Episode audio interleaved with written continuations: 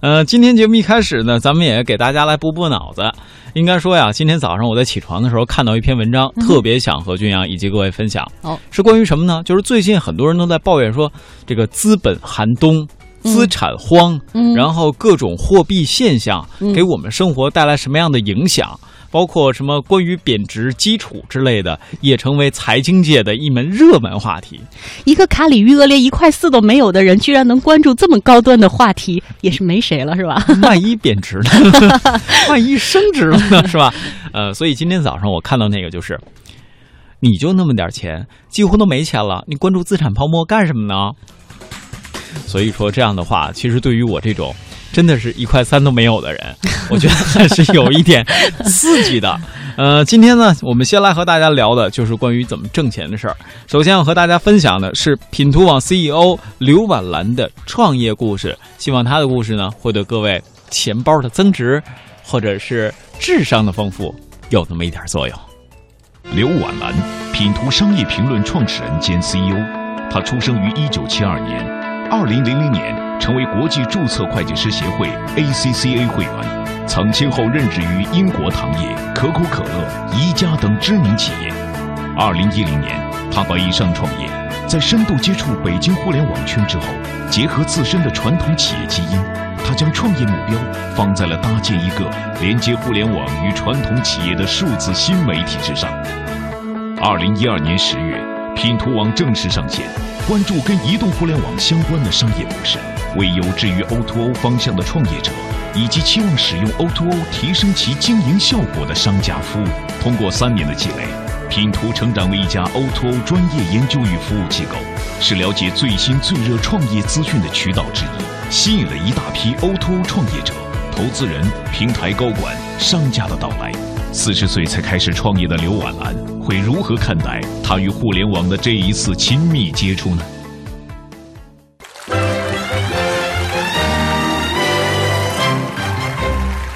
大家好，我是品头网的刘婉兰。今天我要跟大家分享的是女人四十的创业经历。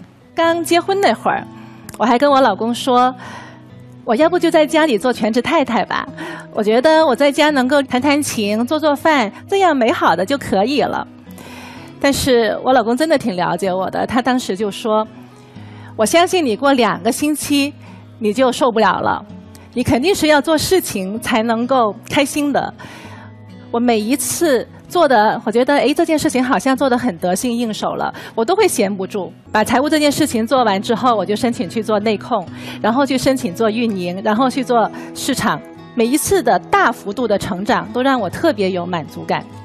在做创业这件事的时候，挑战是远远超过我自己的想象的。去年我们办了一个千人大会，在 O2O 领域有很多的嘉宾请过来，很多的观众。那这个千人大会上面，我要做一个超过半小时的演讲，这也是我以前从来没有想过的。但是就在这些转变的过程中，我真的发现人的潜力是无限。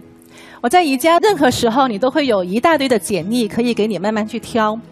但在创业企业里面，别人愿意来你这干活就很不错了。我最开始的时候就在我家客厅里面去办公，因为我做的这件事情跟我原来的经历没有多大的关系。投资人不会说一下子就拿一笔钱给你去这么大的一个试错，然后他要你先做起来给他看。那我在这个资金有限的情况下，我也想先试试看能不能够做起来。但是真的面对现实的需要的时候，比如说我有一个客户给我打电话说。嗯，我看你们的文章不错，你写的东西也不错，你说的也挺有道理，我来拜访一下，你可以吗？我放下电话之后，我就跟我的同事们说，有人要来拜访，哎，我可以把他请到这个家的客厅里拜访吗？他说当然不可以，那我们得找一个办公室吧。我只能够给我一个朋友打电话说，我有客户要来拜访，我能不能去你那借个办公室，然后我做一个公司的那个牌子挂在你公司门口，强调那个是我的公司呀。然后我们为这个事情就绞尽脑汁想了一个星期，怎么样去伪装一个办公室来接待客户。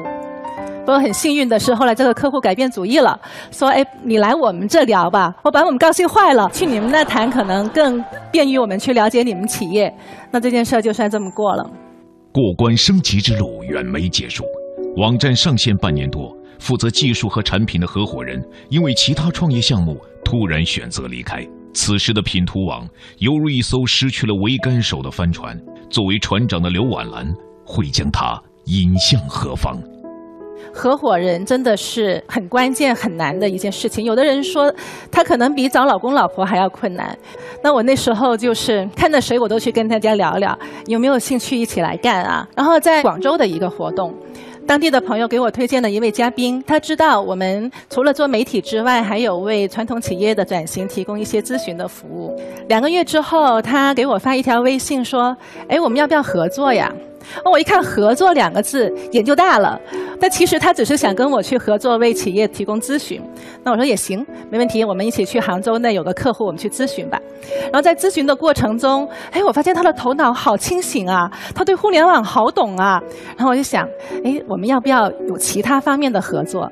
然后我们在杭州机场，他要回广州，我是要回北京的，但是我就没有在我的登机口，我就坐在他那边，我就一直跟他讲媒体是个什么，品图网要做什么，我们后面可以怎么样去做。讲到后来，我接了电话说，那个飞机没有等到你，它已经起飞飞掉了，你只能够坐下一个航班了。啊，飞机已经飞了，我怎么就一点感觉都没有？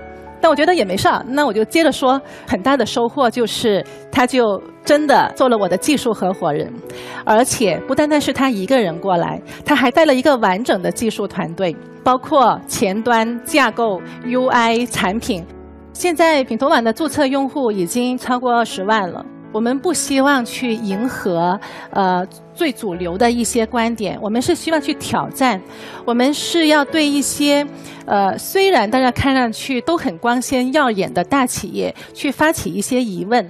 在这个过程中，激发我们的读者去思考更多，甚至是对这些企业能够起到一个推动的作用，是从反向的方面提醒他们注意。所以啊，我们最近就对百度做 Oto 这件事情做了一个研究。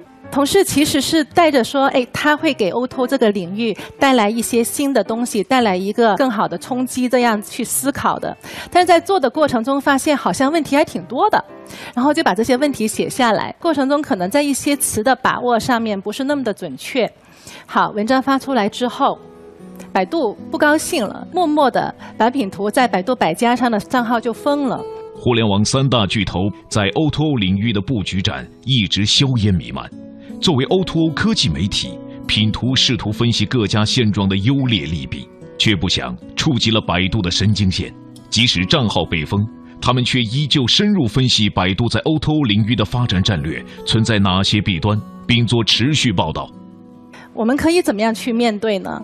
我只能够是说，在写文章的时候，能够更加冷静的去表达，不要让别人觉得你的目的不纯。我也很希望说，后面我们能够做得更好，能够为传统企业的转型，能够为互联网人去改变传统行业做出更多的帮助。谢谢大家。谢谢婉兰跟我们的分享，谢谢。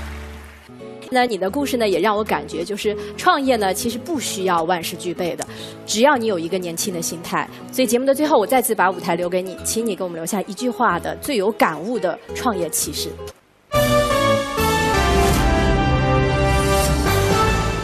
激发自己的全部潜能是人生最美的事情。我是品图网刘婉楠。